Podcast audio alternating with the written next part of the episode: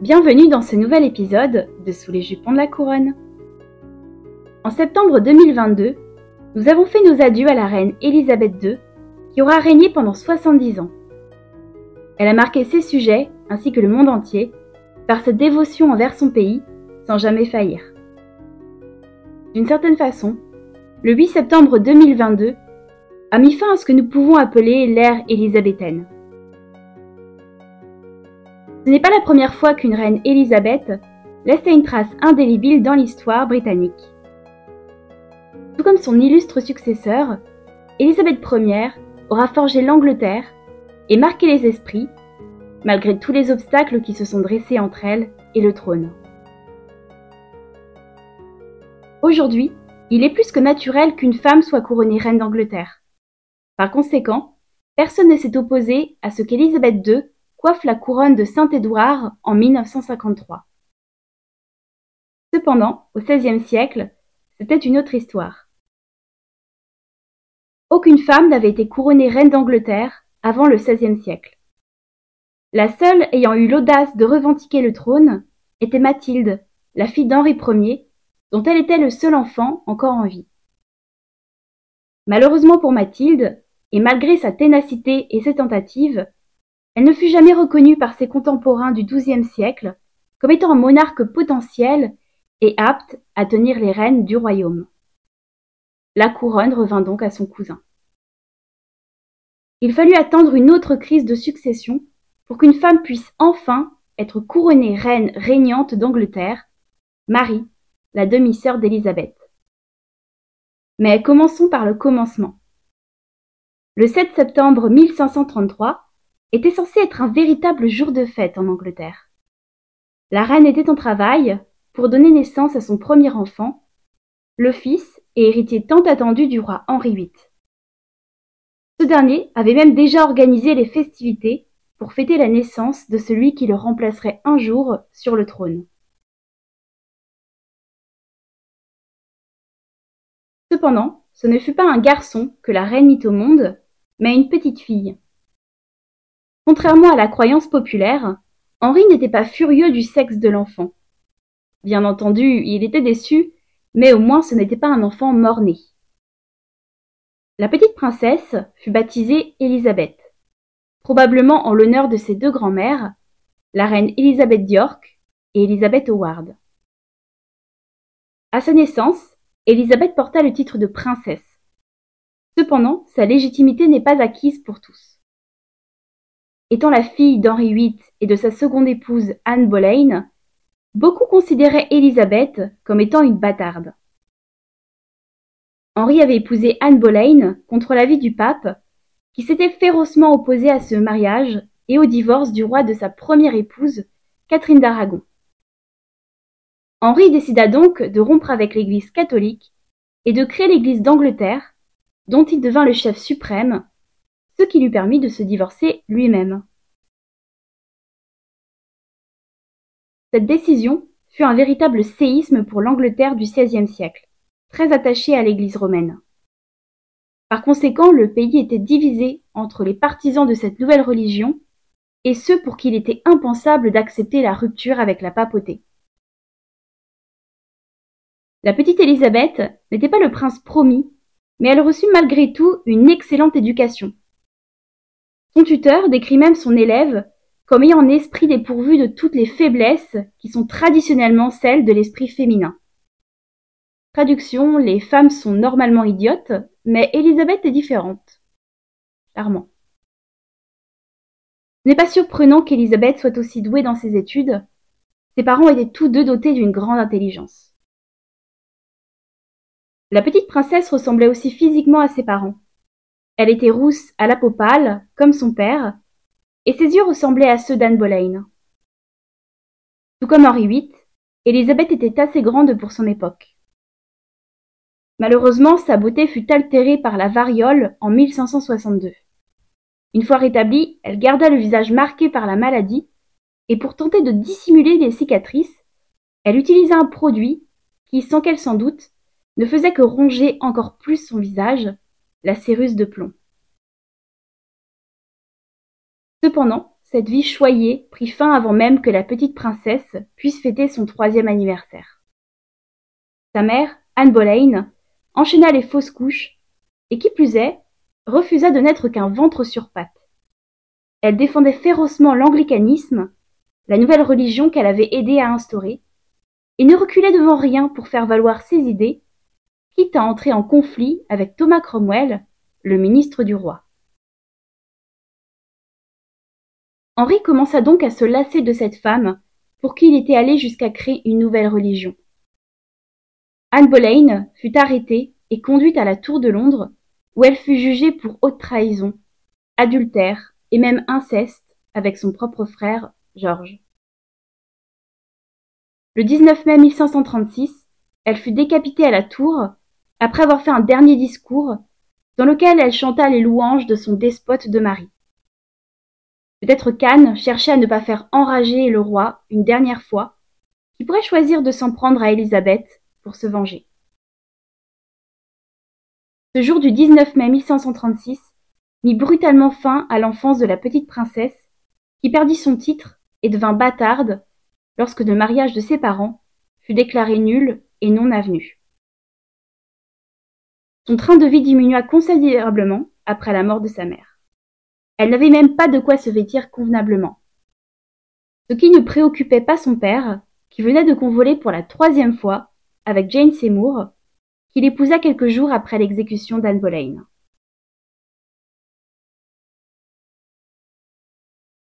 Par chance, la nouvelle reine était une femme douce qui ne chercha pas à évincer encore plus les premières filles du roi.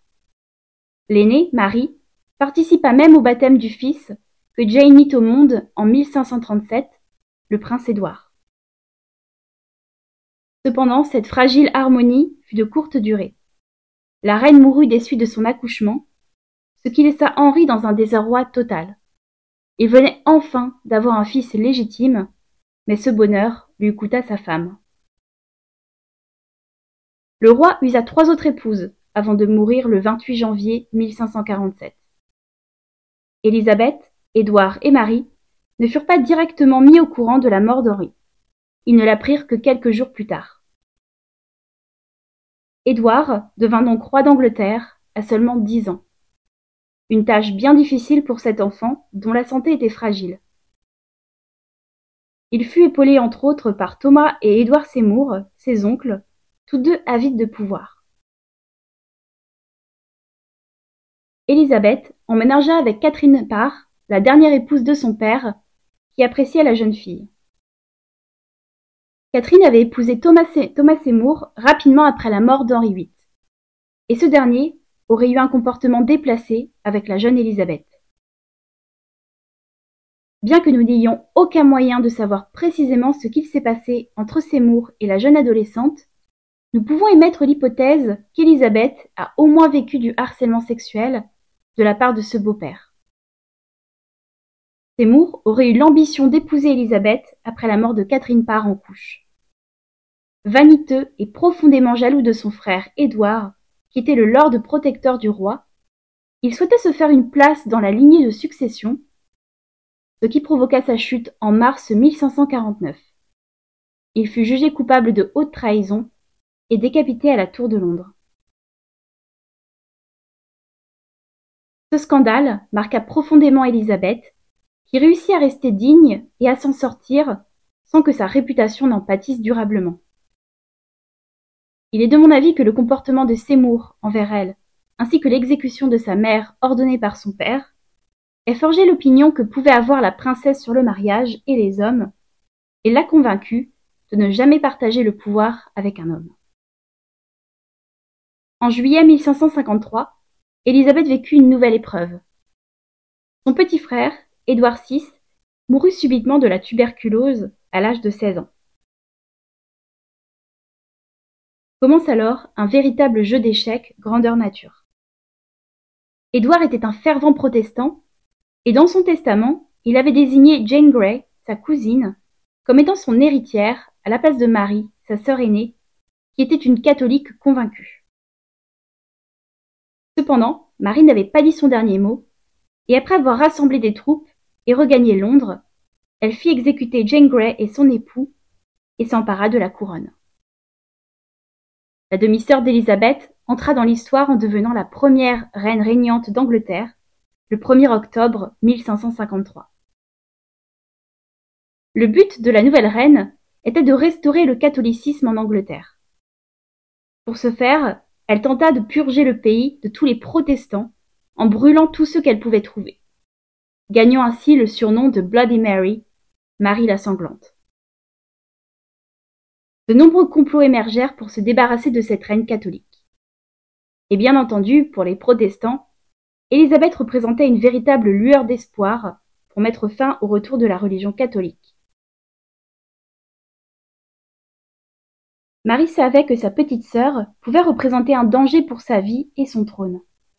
Elle soupçonnait Élisabeth d'être impliquée dans le complot orchestré par Thomas Wyatt et ordonna donc qu'elle soit arrêtée et enfermée dans la tour de Londres. Cet emprisonnement dut accentuer le traumatisme d'Élisabeth, qui fut enfermée dans les mêmes appartements que sa mère, Anne Boleyn, quelques années plus tôt. Élisabeth rédigea une lettre la veille de son transfert à la tour, à l'intention de sa sœur, pour jurer son allégeance et son innocence. Cette lettre est actuellement conservée dans les Archives nationales britanniques et symbolise l'intelligence et le sang-froid d'Élisabeth dans un moment aussi crucial. Après avoir fini d'écrire, elle barra le reste du papier pour s'assurer que personne ne puisse rajouter quoi que ce soit pour la compromettre. Élisabeth resta plus d'un mois à la tour, attendre que Marie prenne sa décision. Faire exécuter sa petite sœur? Ou bien lui laisser la vie sauve, pour qu'elle puisse lui succéder un jour? Heureusement pour Élisabeth, Marie décida d'épargner sa sœur, ou peut-être ne voyait-elle pas qui d'autre aurait pu la ceindre la couronne.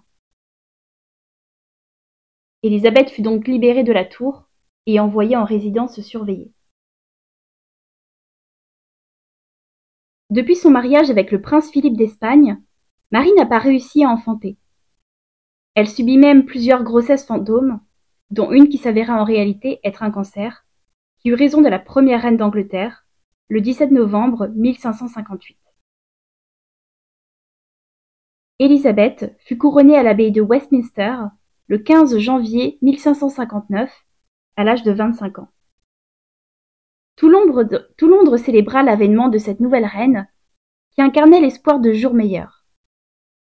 Lors de sa procession à travers la ville, Élisabeth assista à des célébrations de sa généalogie. Sa mère, Anne Boleyn, dont le nom était tabou depuis son exécution en 1536, était même représentée. Rapidement après son couronnement, Élisabeth réalisa que bien qu'elle était reine, et donc supérieure à tous les hommes de son gouvernement, ce dernier tentait toujours de la manipuler par exemple, il la poussait à se marier dès que possible, pour qu'elle ne fasse pas l'erreur de sa sœur, en n'engendrant pas d'héritier. Pourtant, il semblerait que dès le départ son avis sur la question du mariage était clair. Dès 1559, elle déclara à la Chambre des communes Cela me suffira qu'une plaque de marbre déclare qu'une reine, ayant régné tant de temps, vécut et mourut vierge. Cela ne découragea pas pour autant le gouvernement à tenter de lui faire prendre époux.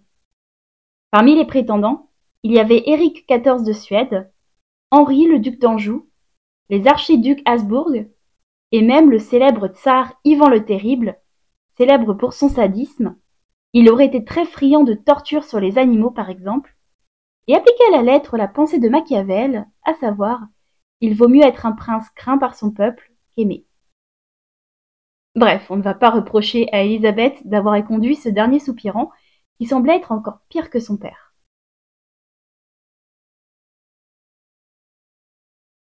Certains envisagent la possibilité que si la reine refusa de se marier, c'était car son cœur était déjà pris par Robert Dudley, le comte de Leicester, qu'elle connaissait depuis son enfance. Les deux étaient tellement proches et attachés l'un à l'autre que rapidement des rumeurs circulèrent à la cour qu'ils étaient amants et le fait que Robert était marié à Amy Rosbart ne faisait qu'amplifier les garagots. Lorsqu'Amy fut découverte morte dans leur demeure en 1560, pour beaucoup, elle avait été assassinée pour permettre à Élisabeth d'épouser Robert. Cependant, meurtre ou non, ce mariage ne vit jamais le jour. Quelques années plus tard, en 1580, un autre homme attira le regard de la reine, Sir Walter Raleigh. Ce dernier était un explorateur et selon la légende aurait un jour utilisé son propre manteau pour recouvrir une flaque et éviter que sa majesté ne se mouille les petons. Cependant, Walter Raleigh n'était pas un soupirant soumis aux caprices de la reine. Il n'hésitait pas à n'en faire qu'à sa tête, quitte à déplaire à Élisabeth, qu'il envoya à la Tour de Londres pas moins de trois fois. En 1592, la reine entra dans une colère noire lorsqu'elle apprit que son favori venait d'épouser une de ses dames d'honneur, Elizabeth Throckmorton, dite Bess, et qu'ils avaient même eu un fils sans qu'elle leur ait donné sa royale permission. Dans sa rage, elle envoya toute la famille à la Tour de Londres, où leur fils mourut de la peste. Élisabeth libéra Bess par la suite, et Walter Raleigh quelques mois plus tard. Il resta banni de la cour pendant encore cinq ans. Et on retrouva jamais la faveur de la reine.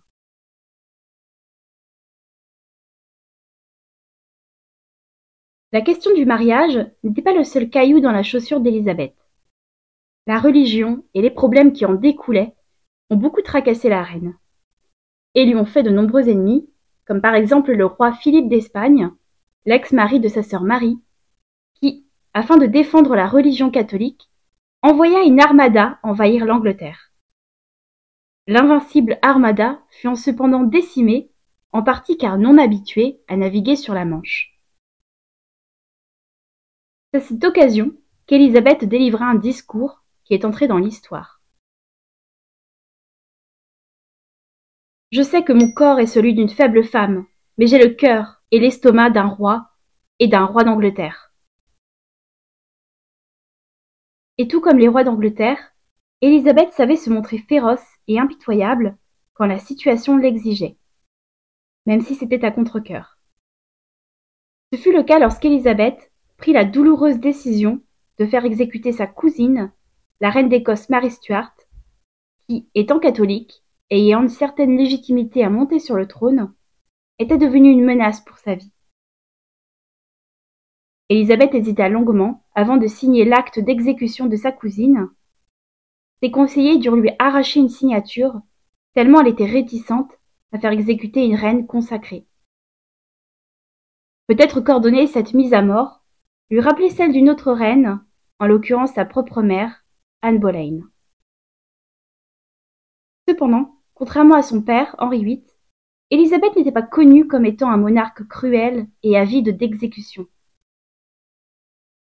Aujourd'hui, lorsque nous évoquons Élisabeth, nous parlons de l'âge d'or élisabétain, qui vit l'Angleterre devenir une des plus grandes puissances mondiales grâce aux expéditions en Amérique. Saviez-vous par exemple que l'État de Virginie aux États-Unis a été appelé ainsi en l'honneur d'Élisabeth, la Reine Vierge? Ces expéditions marquent l'origine de l'empire colonial britannique, l'ancêtre de l'actuel Commonwealth, dont Charles III est toujours le chef d'État. L'ère élisabéthaine rayonne également grâce aux artistes tels que William Shakespeare, le célèbre auteur de Macbeth ou Hamlet. Élisabeth a même assisté elle-même à une représentation de la pièce Henri IV, et sans doute appréciait-elle que le dramaturge ait dédié plusieurs de ses pièces à ses ancêtres, glorifiant ainsi la monarchie britannique à travers les arts. Le règne d'Élisabeth est également reconnu comme ayant permis une certaine stabilité religieuse en Angleterre. Bien qu'étant profondément protestante et que depuis son accession au trône, l'anglicanisme soit ancré comme étant la religion naturelle des souverains anglais, Élisabeth, contrairement à sa sœur, n'a jamais cherché à imposer par la force sa religion à son peuple. Ses sujets devaient en être soulagés après tout les trois ans de règne de Marie Ier avait vu de nombreux Anglais de confession protestante être brûlés vifs sur le bûcher. Qui plus est, pour l'anecdote, Élisabeth s'assura les services de Francis Walsingham, qui aura déjoué de nombreux complots ourdis par les ennemis d'Élisabeth grâce à des méthodes d'espionnage. Ce maître espion peut être considéré comme le père fondateur des services secrets britanniques. L'agent 007 James Bond peut remercier Elizabeth qui lui a permis la création du métier d'espion. L'âge d'or élisabétain aura véritablement fait d'Élisabeth un mythe, une reine roi qui aura érigé l'Angleterre au rang des plus grandes puissances européennes du XVIe siècle. Cependant, la reine aura activement participé à faire de sa personne un mythe inoubliable. En effet, lorsqu'elle ordonna que son portrait fût peint, Élisabeth s'assura d'utiliser à chaque fois différents symboles pour montrer sa puissance ainsi que sa pureté. La plupart de ses portraits la représentent pourtant des bijoux constitués de perles, ou bien avec des perles cousues dans ses robes. Encore aujourd'hui, la perle de culture représente la pureté et la chasteté, un ornement particulièrement approprié pour la Reine Vierge. Tout comme les perles, le symbole du phénix est également très apprécié par Élisabeth, car il symbolise lui aussi la chasteté et la renaissance. Bref, la Reine Vierge aura donné naissance à son propre mythe, non pas en engendrant un héritier, mais en défendant son royaume et en lui permettant de prospérer dans tous les domaines, malgré les nombreuses menaces et complots qu'elle dut affronter. Cependant, même une reine aussi mythique qu'Élisabeth Ier ne peut vivre éternellement. La Reine Vierge mourut le 24 mars 1603 au palais de Richmond. Après avoir appris le décès de plusieurs de ses amis, la souveraine fut si choquée qu'elle se mura dans le silence et refusa de s'asseoir ou de s'allonger pendant un long moment, de peur de ne jamais se relever. Et elle avait raison car elle rendit son dernier souffle une semaine après avoir accepté de s'aliter. Les causes de la mort d'Élisabeth nous sont pas connues.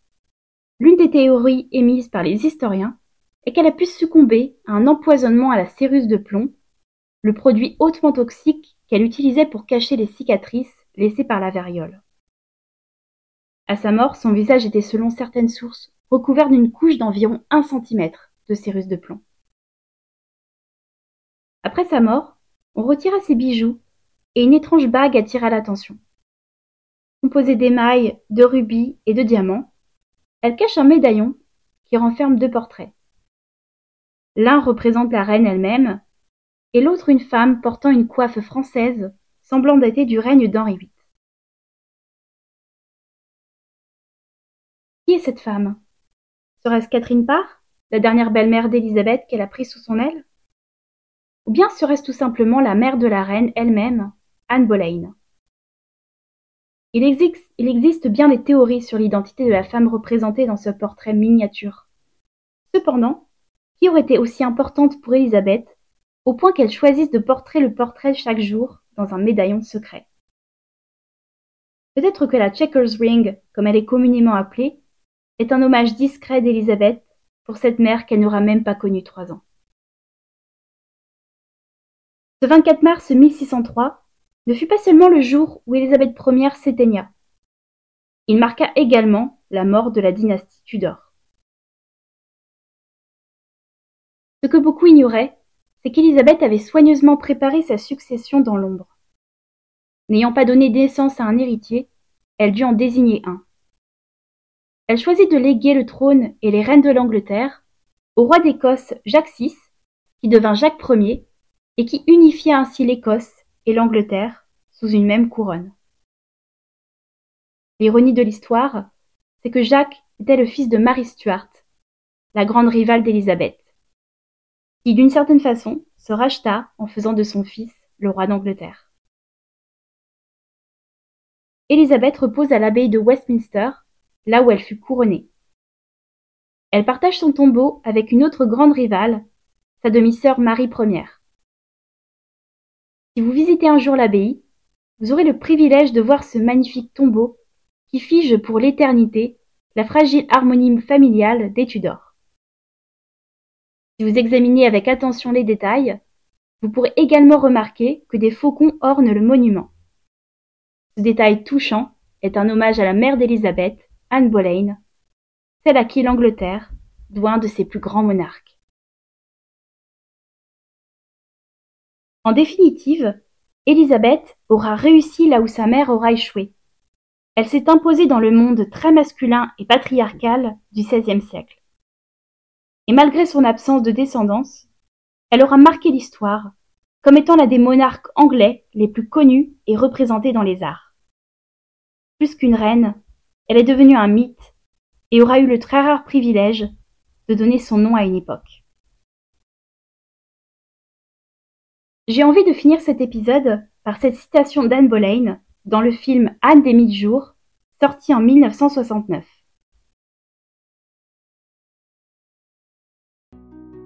Élisabeth, la fille d'Anne la drôlesque et d'Henri le libertin souillé de sang sera reine.